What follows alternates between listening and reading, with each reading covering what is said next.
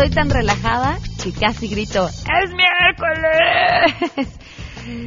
Nos encontramos en vivo desde el Teatro Juárez en el marco de la edición número 45 del Festival Internacional Cervantino, en este encuentro de cultura internacional y expresiones artísticas que se dan en las bellísimas calles de Guanajuato y más adelante platicaremos qué se traen entre manos para estos días en las letras, en la música, en las artes visuales, en las artes escénicas. Encontramos un mundo protector y amigo que nos da consuelo en el presente y nos ayuda a plantear un mejor porvenir. Finalmente, ese es uno de los legados de Cervantes. A casi una semana de la destitución de Santiago Nieto, quien estaba al frente de la FEPADE, el jaloneo que se traen en el Senado es un tema que es importantísimo discutir, comprender, entender y, por supuesto, opinar.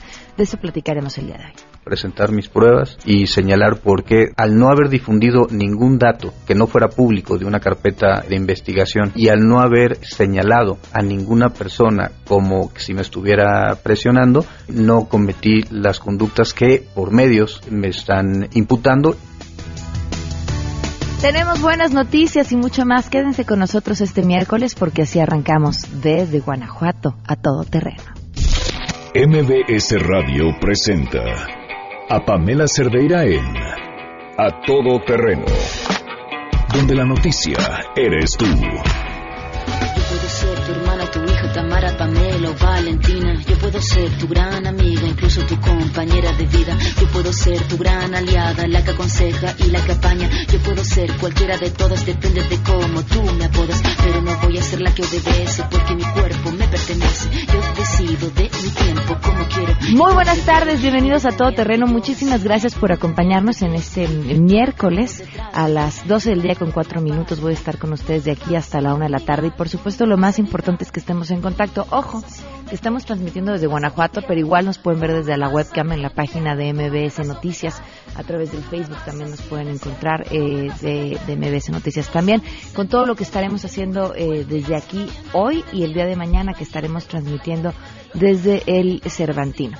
Las formas para estar en contacto, el teléfono en cabina 5166125, el número de WhatsApp 55 33 32 95 85. Saludos a Sergio Mendíbil que dice, te envidio. Sí, la verdad es que sí. Sí tendrías muchas razones para envidiarnos porque Guanajuato está hermoso. Mire, nosotros que vivimos con el corazón acelerado por las prisas, el tráfico, la caótica Ciudad de México, uno llega y desde que ves el letrero que dice bienvenido a Guanajuato, el corazón empieza a latir a otro ritmo.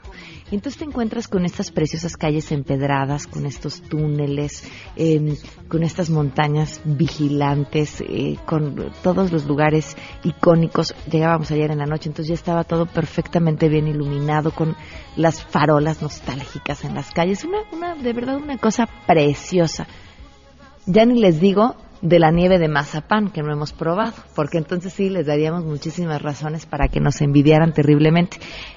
Y si a esto le sumamos que además estamos en medio del, del Festival Cervantino y de todo lo que eso representa para las artes en todas sus diferentes representaciones, sí, Sergio, muérete de envidia. Pero bueno, más mañana que te contemos ya todo lo que hemos hecho a lo largo de este día. En Twitter y en Facebook me encuentran como Pam Cerdeira y si quieren mandarnos un correo electrónico es a todoterreno arroba mbs.com. Les decía, hay muchas cosas importantes que comentar. Eh, el día de hoy lo que está pasando en el Senado merece toda nuestra atención. Más adelante lo vamos a explicar con mucha más calma, pero vamos en este momento con mi compañero Oscar Palacios, que ahí se encuentra y tiene información. Te escuchamos, Oscar, muy buenas tardes. ¿Qué tal, Pamela? Buenas tardes. Así es, pues por lo pronto este miércoles el Senado de la República enfrenta una parálisis en sus actividades. Esto luego de que con una toma de tribuna, senadores del PAN, PRD y del PT Morena, incluso también algunos independientes, impidieron que el Pleno pues aprobara el método establecido por la Junta de Coordinación Política para definir si, bueno, reinstala a Santiago Nieto Castillo como titular de la FEPADE. El método que se pretendía someter a votación al final de la sesión de ayer martes plantea citar ante el Pleno de del Senado tanto al encargado de despacho de la PGR, Alberto Elías Beltrán, como al propio extitular de la FEPADE, Santiago Nieto, a fin de conocer la versión de ambas partes. Además, establece que la Cámara Alta tomará una definición a través de una votación secreta, lo cual fue rechazado por senadores de oposición, quienes, bueno, exigieron que el voto fuera abierto usando el tablero electrónico. Es la voz del coordinador de los senadores del PAN, Fernando Herrera. Escuchemos. No se puede generar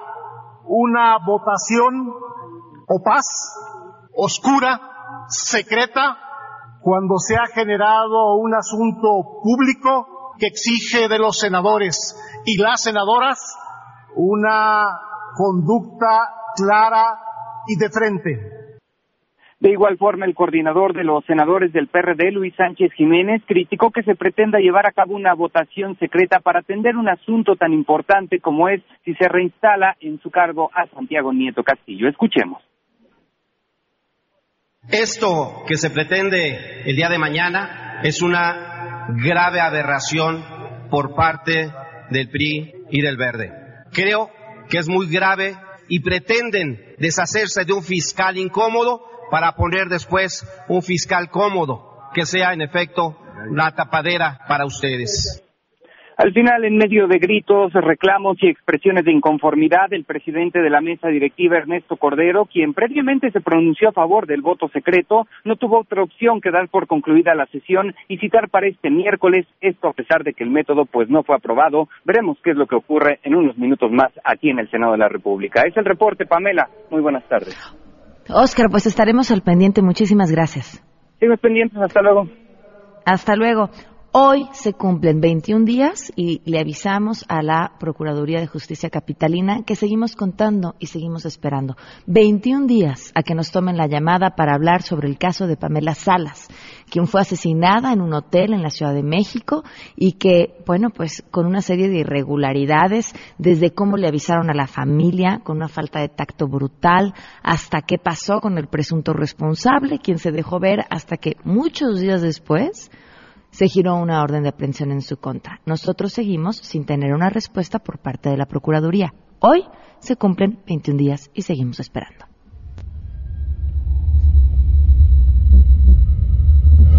Alrededor de las 8 de la noche del día sábado tocan a mi puerta. Nosotros vivimos en Calzada de las Bombas, número 42. Tocan a mi puerta y abro y me dicen que buscaban a los papás de Victoria Pamela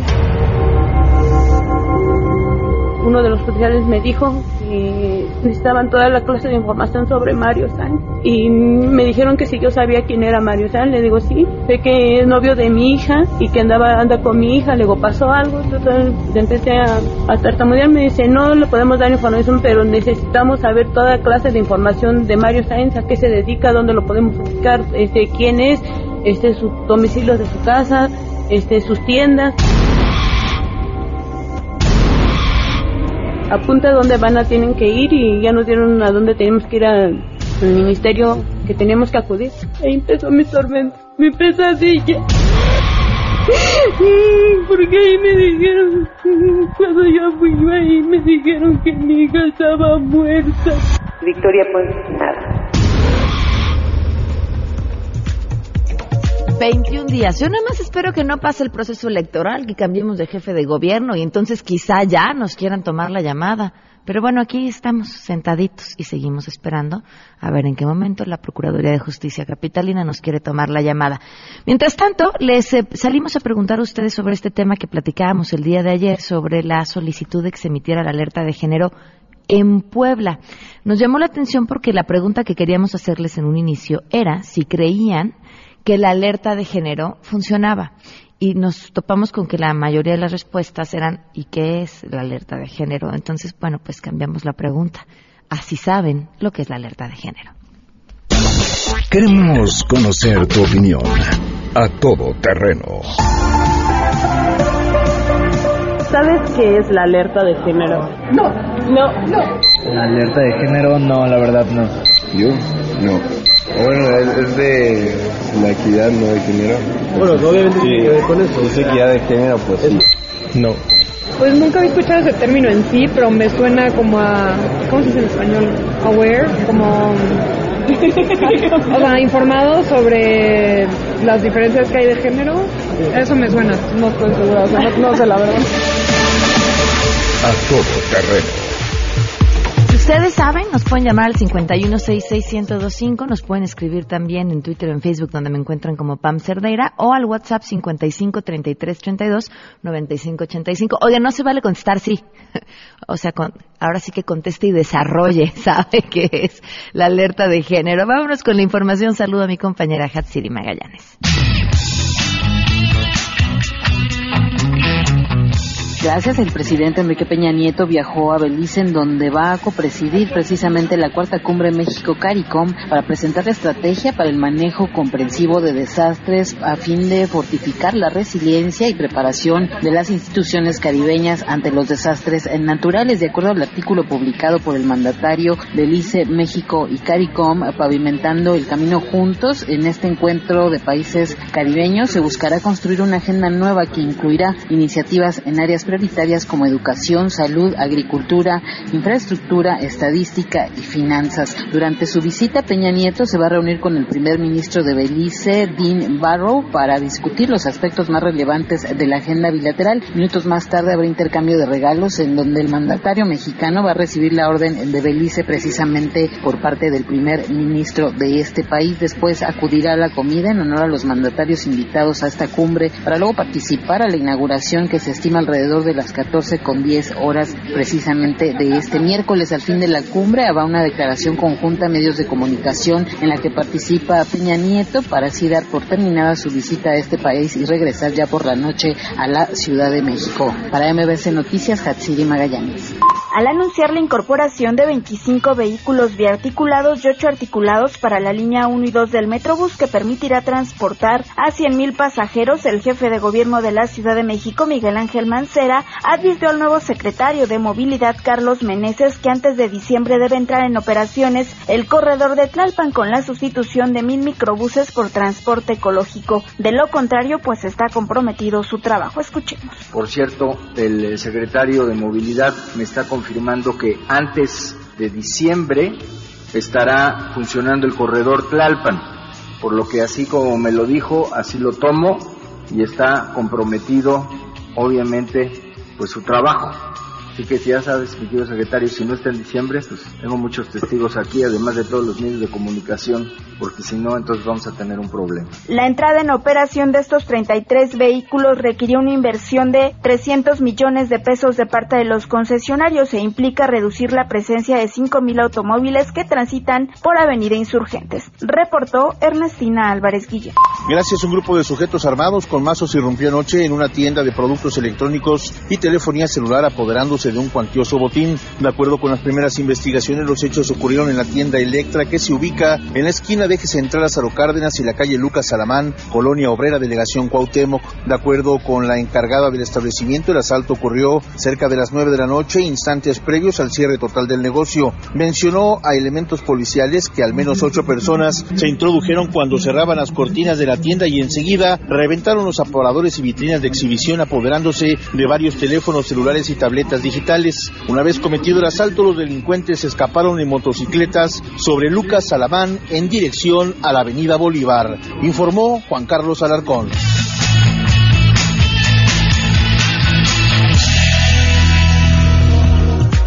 Y por supuesto tenemos buenas noticias.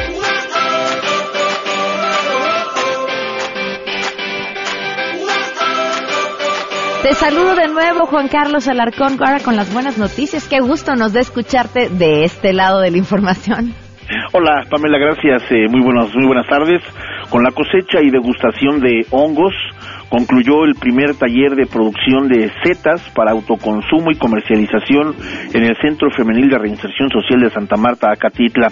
El subsecretario del Sistema Penitenciario de la capital, Asael Ruiz Ortega, expuso que en dicho taller 10 internas adquirieron los conocimientos para el proceso de siembra y cuidado del cultivo de setas, desde los materiales para la producción y hasta la cosecha.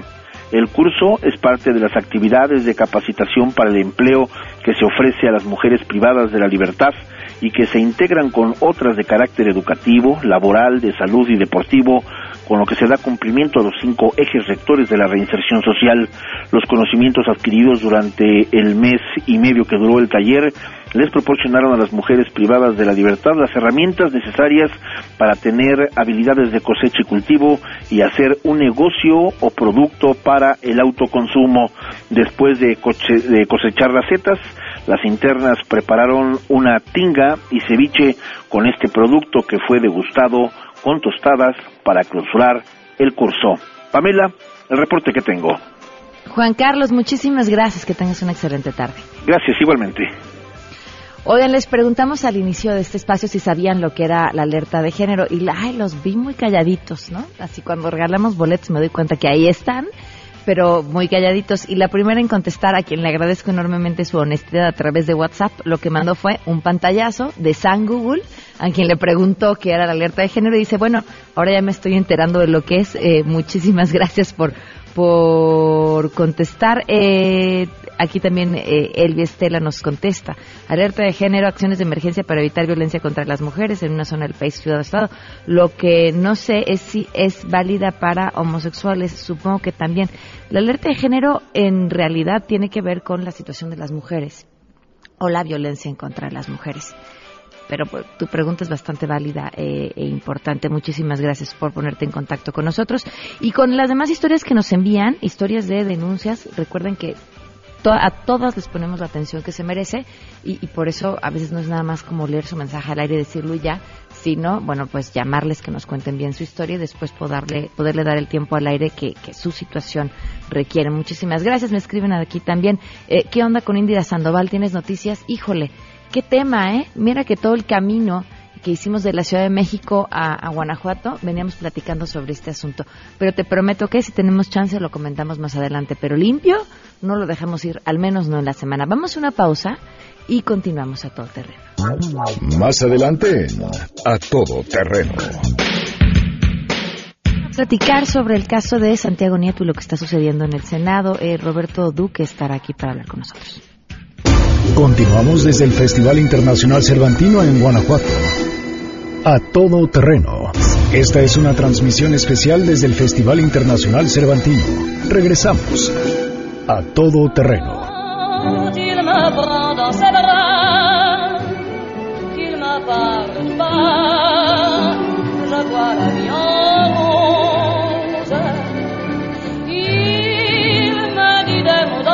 Estamos transmitiendo en vivo desde Guanajuato en el marco del Festival Cervantino, que tiene varios temas, entre ellos, por supuesto, Francia y el Estado de México, que son los invitados de honor.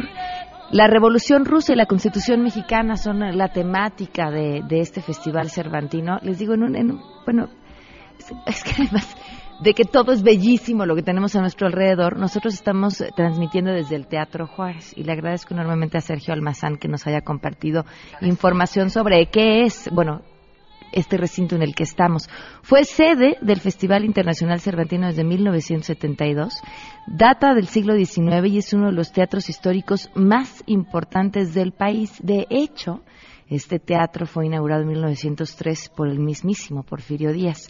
Antonio Rivas Mercado fue el arquitecto que terminó su decoración, que fue Rivas Mercado, el mismo arquitecto que hizo el Ángel de la Independencia y el Museo de Cera. Eh, muchísimas gracias a Sergio Almazán por toda esta información sobre este Tetro Juárez, que es bellísimo. Si se meten ustedes a la página de MBC Noticias, van a poder ver desde el lugar tan, tan bonito desde el que estamos transmitiendo. Y además, a las afueras del, Teatro Juárez, uno se asoma y hay un parque eh, donde hay un, digamos que este parque está rodeado por, por un cuadrado de árboles, enmarcado por los árboles que están perfectamente recortados, como si trataran de hacer un, techito perfecto eh, para poder entrar y sumergirte en el parque. Algo de verdad así como como de Alicia en el País de las Maravillas, ¿no? De verdad es precioso, no me cae que yo sí estoy disfrutando este viaje em, como nadie más. Oigan, y nada más quería aprovechando antes de entrar en el tema que nos tiene aquí el día de hoy,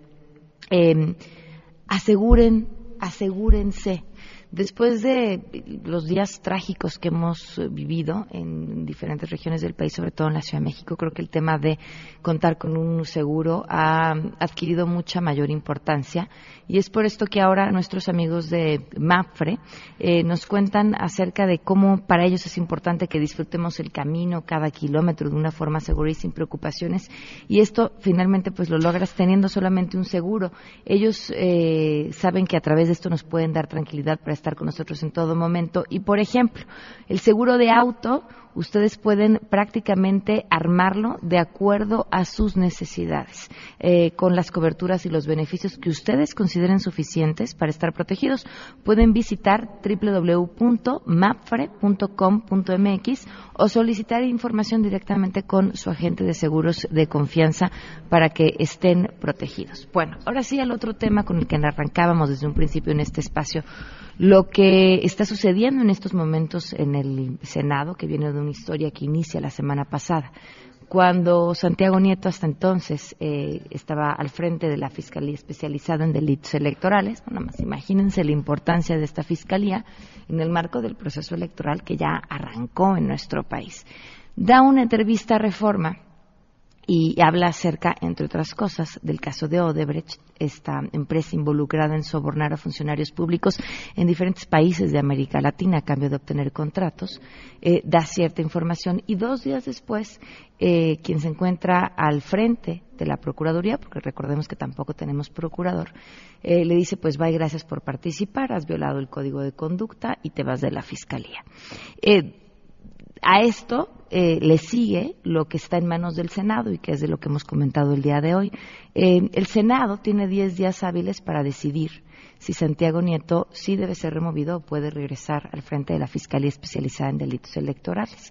Y en medio de esto, pues hay muchos temas que discutir, ¿no? Sí, a través de la entrevista o no, porque además se presupone que fue por esta entrevista, eh, violó o no eh, los, los código sobre lo que reveló, si había información ahí que ponía en peligro o en riesgo la investigación, eh, que es un tema importantísimo, y también la otra parte de eh, si funciona o no como un contrapeso el Senado a la hora de decir, pues el encargado del despacho por ser encargado del despacho o por los motivos que dice tiene que destituirlo, no tendría que hacerlo y lo regresamos eh, a su puesto. Y luego a esto le sumamos de los senadores, quienes ayer discutían en, bueno, vamos a votar si lo regresamos o no, pero, pero que sea oculto, porque pues no queremos que sepan en qué sentido votamos.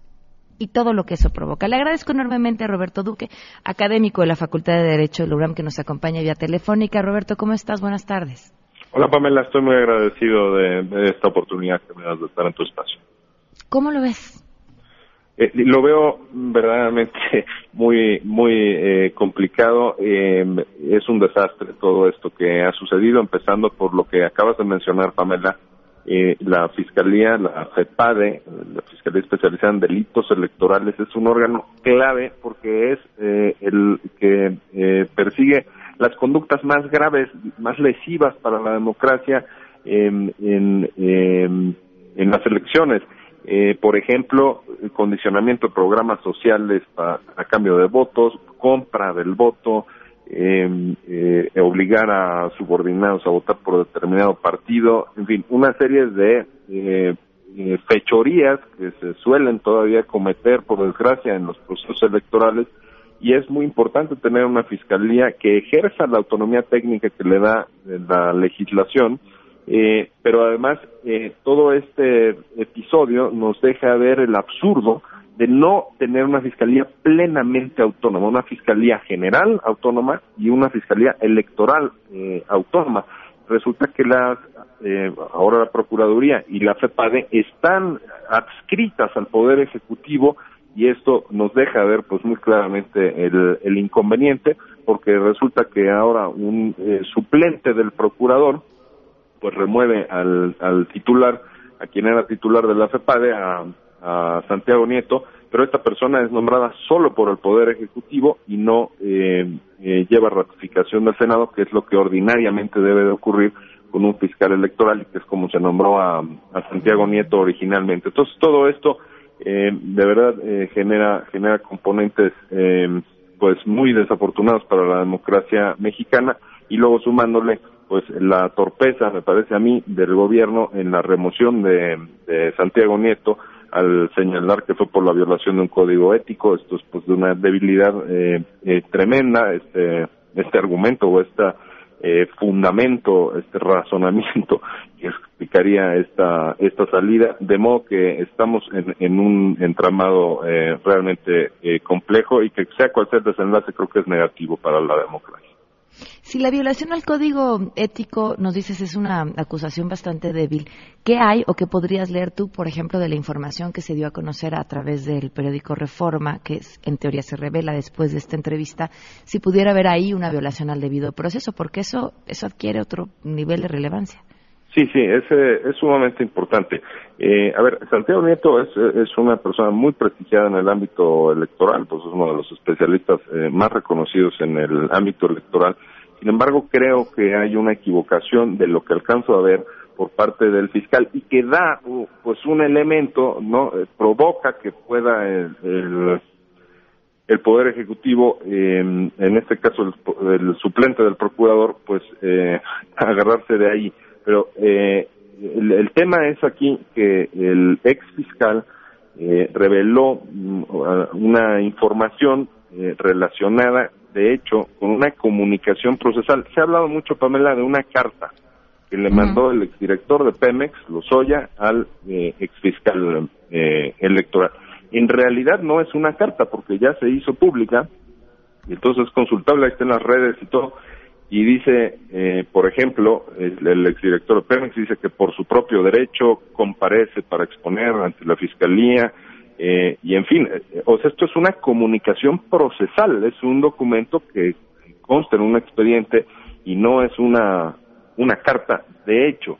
Entonces, eh, las expresiones que hizo eh, aparentemente al periódico Reforma el ex fiscal electoral eh, son delicadas porque vienen entrecomilladas no vienen las citas, las citas vienen textual entre comillas de lo que el periódico Reforma señala que dijo el ex fiscal. Dice por ejemplo me envió una carta diciendo que yo haga un pronunciamiento público sobre su inocencia luego dice esa carta diciéndome quién es su mamá su papá dónde estudió esa carta en gran medida refleja impunidad no eh, la autoridad se tiene que disculpar. Todo esto está entrecomillado y no y que yo sepa el fiscal no, mm, eh, digamos, aclaró, no envió algún tipo de eh, carta, de, carta o comunicado aclaratorio al periódico. Eh, entonces, pues, es, estas expresiones, mm, si es que se dieron, sí son delicadas porque están revelando los contenidos de una comunicación oficial y además digo, no eh, puedo afirmar porque no tenemos todavía todos los elementos, a lo mejor hubo más comunicaciones o otras que sí fueron intimidatorias, pero leyendo la, la comunicación esta a la que se hace referencia, no vienen, esos elementos que señaló el exfiscal no están ahí. Entonces, esta es, digamos, en el mejor de los casos, pues es un, un, un eh, comportamiento poco técnico del exfiscal, en el mejor de los casos, y, eh, y es, analizable si revela información de la que está clasificada como reservada, de la que no puede, desde luego, dar a conocer pues un ministerio público, porque el titular de la fiscalía eh, especializada es un agente del ministerio público, por sorprendente que esto pueda parecer, pero bueno, ahí está en la ley y sus obligaciones son muy precisas. Entonces, todo esto, a reserva de que eh, pues de saber eh, eh, completa la de tener completa la información y a ver si en las audiencias en el Senado se puede esclarecer esto tienes razón Pamela es un tema eh, delicado y que podría eh, motivar en efecto pues una falta o podría significar una una falta ahora eh, desde luego los motivos son, van mucho más allá. A mí me parece que sí es un eh, fiscal incómodo para el, el gobierno, porque no respondía, eh, a pesar de que está adscrita, reitero, la PEPADE al gobierno, cosa que es ridícula ya a estas alturas de, la historia, tendría que tener plena autonomía ya, eh, pero bueno, está adscrita al gobierno, sin embargo no responde a intereses del, del gobierno. Entonces, en este sentido, eh, pues me parece que, que sí, claro que era un fiscal incómodo, y viene entonces la remoción y ahora tenemos una polarización brutal en la opinión pública y desde luego en la clase política y concretamente en los senadores que van a resolver si se revierte la destitución del fiscal, el ex fiscal Santiago Néstor. Ahora, sobre los senadores. Eh, me llamaba la atención que la discusión el día de ayer era el voto oculto y ayúdame a entender porque aunque la bueno aunque las, las leyes que rigen el actuar del Senado no especifican eh, bajo salvo cuando se está votando por personas se hace este voto cedular no que lo meten en una urna y demás eh, no especifica que pudiera usarse pero tampoco que no para un caso como este. Efectivamente, eh, eh, tienes razón. Me parece que está eh, algo abierto, no hay una norma lo suficientemente específica como quisiéramos para resolver eh, de una vez por todas este problema de qué tipo de votación es la que es la que se podría dar. Hay algo, sin embargo, eh, Pamela, que me llama la atención. Eh, eh, se oponen, eh, pues muchos senadores, especialmente de quienes están defendiendo al, al exfiscal Santiago Nieto, se oponen al voto secreto. A mí, en lo personal, digo, yo no me dedico a, a las cuestiones eh, eh, parlamentarias ni de, de política partidista que están imper- imperando eh, ahí en el Senado, eh, ni a las pasiones que, que ha despertado eh, justificadamente este, este caso. Eh, pero yo prefiero, francamente, la votación secreta, eh, eh, Pamela, porque eh, si nos vamos a un escenario en el que estuviera habiendo presión, una hipótesis, digamos, en donde incluso hasta se estuvieran comprando este, votos por la importancia del tema y demás, hombre, cuando votan en secreto, pues nadie sabe y nadie supo cuál fue el sentido del voto, ¿no? A, a a mí, en lo personal, me preocuparía más una votación nominal, porque entonces ahí sí, al que presionaron o al que compraron, eh, en esta hipótesis que mencionamos, eh, pues sí está obligado a, revelar, ¿no? El, sentido de su voto. A mí me da más seguridad, o parece que sería más conveniente eh, la votación secreta, pero eso es una simple apreciación mía. Jurídicamente hablando, no está esclarecido el tema. Ah, ok. O sea, en, en vez de pensar que la votación secreta sería una protección para quien hubiera sido comprado, ¿no? Tú dices les da mayor libertad de, de votar en un sentido a favor de sus convicciones. Sí, claro, totalmente. O sea, si, si yo soy senador y llega alguien y me presiona por eh, distintos medios y tal, y, y votas así o asado, em, yo llego y en secreto voto como me da la gana, me hayan presionado lo que me hayan presionado, ¿me, me explicó? Entonces, eh, sí, claro, a, a mí me parece mucho mejor la, la votación secreta, pero eh, en, en fin, es también una cuestión de, de, de mi, mi apreciación, de mi Es apreciación personal. De, de, de cara a la ciudadanía uno podría decir lo contrario, ¿no? Como ciudadanos queremos que nuestros representantes nos den la cara y sea cual sea el sentido de su voto, porque hay podría haber razones, hay que hay que escuchar más allá de las entrevistas que ha dado el día de hoy Santiago Nieto, hay que escuchar sus versiones, hay que escuchar el audio de la entrevista que dio al periódico, hay que escuchar las razones reales por las cuales fue destituido. Este, más allá de eso, pues los senadores tendrían que defender la decisión que tomen de cara a la ciudadanía, que es a quienes representan. Sí, claro, y, y, y, pues para eso son las audiencias que, que se celebran, que se celebran ahí. Y, y claro, eh, cada voto puede estar fundamentado y el, el, eh, senador que le preguntes cómo votó, pues alguna razón te dará de cómo votó. Jamás vamos a ver si hubo presión detrás de esa argumentación que está dando y del sentido del voto que públicamente dio. Pues eso es algo que, que jamás vamos a saber. En cambio, subsanas ese riesgo, digamos, eliminas ese riesgo si, eh, si se da en, en secreto la voto votación, ¿no? Porque Bueno. entonces ahí ya las presiones y, y la compra de votos en caso de que se diera o de que alguien estuviera eh, realizando esta, esta clase de, de artimañas y de maniobras, eh, pues no tendrían sentido, ¿no? Es decir, no, no podrían eh, eh, dar, dar resultados si la votación es secreta. Híjole, ojalá fuéramos menos complicados los seres humanos, me cae. Muchísimas gracias, Roberto, por, por habernos acompañado. Coincido en ese último punto, Pamela. El agradecido soy yo. Un saludo muy cordial para ti y para, para todo el auditorio. Gracias, de verdad. A ver, ¿ustedes qué creen? ¿Oculto o no? Me parece interesantísimo que Roberto defienda el voto oculto con este razonamiento. Así si eres presionado o no, igual votas como quieras. O el, el voto abierto para que uno sepa pues las razones y el porqué de cada legislador. Bueno, pues ahí está, ahí está la una de una de las tantas controversias sobre este tema que insisto, ¿eh? Es bien bien importante que le pongamos atención. Vamos a una pausa y volvemos. Continuamos desde el Festival Internacional Cervantino en Guanajuato. A todo terreno. Esta es una transmisión especial desde el Festival Internacional Cervantino. Regresamos a todo terreno. Feminicidio en México. No las dejes invisibles. A todo terreno. Respirar sacar la voz, despegar tan lejos como un águila veloz, respirar un futuro esplendor. Por cierto, hoy que estamos transmitiendo desde Guanajuato en el marco del Festival Cervantino, Estamos escuchando a Ana Tijoux, que siempre es a quien escuchamos cuando, cuando hablamos de estos temas, y es que hoy en la noche se va a estar presentando aquí en, Guanajuato. Queremos platicar con ella, pero pues justamente como hoy se presenta, está en la corredera, pero a ver si mañana tenemos oportunidad de, de poder platicar con ella. Le agradezco enormemente a Frida Guerrera que nos acompaña el día de hoy. Frida, ¿cómo estás? Buenas tardes. Hola, Pam, muy, muy buenas tardes y buenas tardes al auditorio y qué bueno que andas allá. Cuéntanos. tan importante culturalmente. Culturalmente importantísimo, sin duda. Cuéntanos, cuéntanos sobre el caso, Leade. Pues mira, el caso que tenemos hoy, Pam, es un caso más de violencia institucional después de haber perdido a, a su hija, Marta. Tuvo que, y ha tenido que soportar otras muchas situaciones, como una de ellas haberla identificado en un cuarto, en el piso, desnuda, ahí fue donde la encontraron después de que eh, les notificaron que habían encontrado el cuerpo de su hija en una obra negra, eh, semidesnuda y con causas evidentes de que había sido asesinada.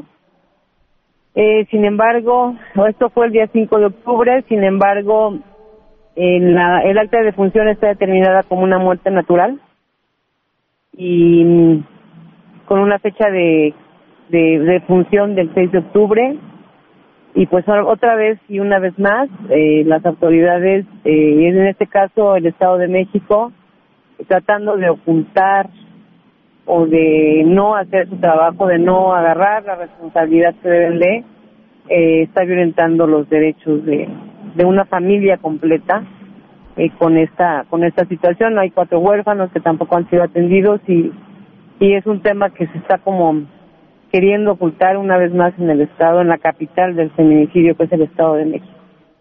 Frida, ¿nos acompaña hoy alguien en la línea para, para platicarlo?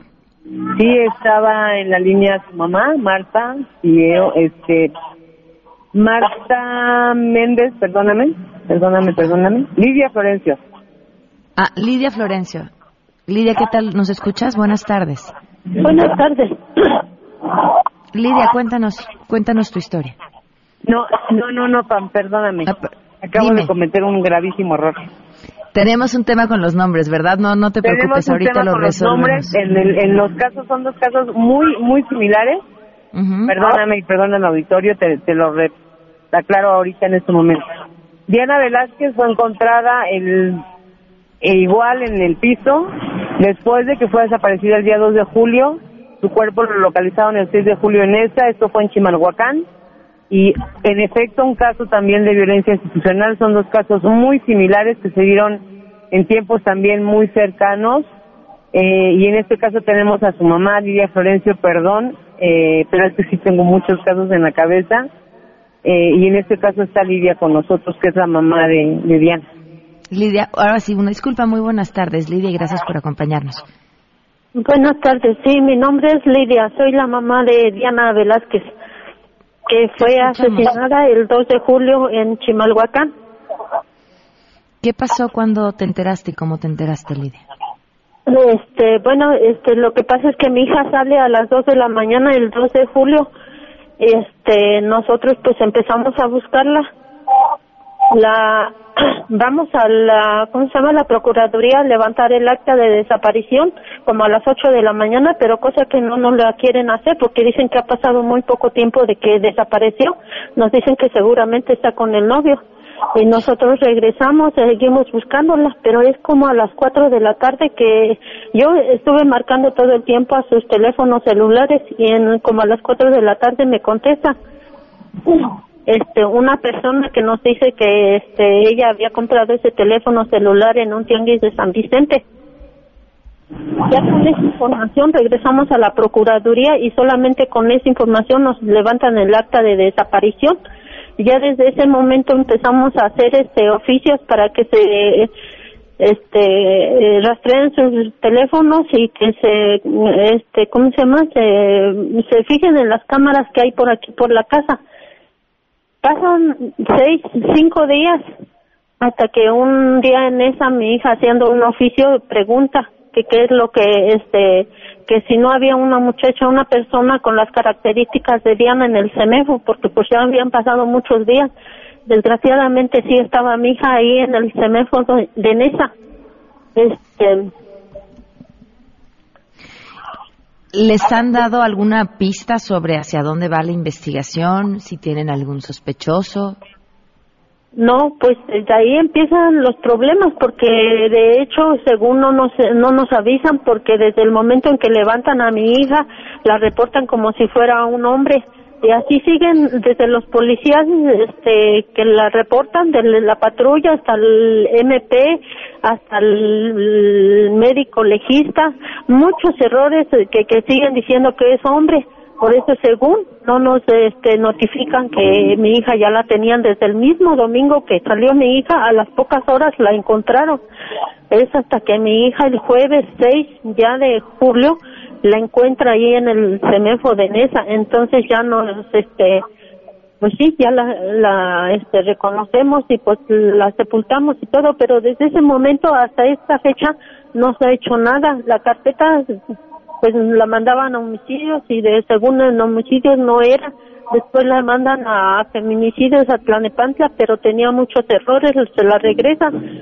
La tarjeta han dado para acá y para allá, hasta hace como un mes la dejaron ya en Tlanepantla, pero cosas que no han hecho todavía nada. Híjole, Frida, ¿qué agregar a, a esta historia?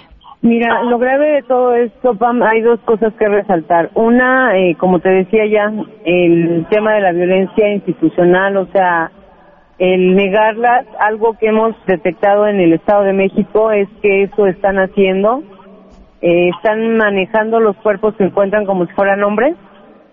Eh, una y otra, el, la familia desde el primer momento en que se da el hecho, tiene todo, todo el derecho de ver la carpeta que tampoco se los han dado, eh, violentándolas nuevamente, violentando también el tema de que no tienen asesoría jurídica, no tienen asesoría psicológica, no hay la atención que se le debería de dar al caso uno.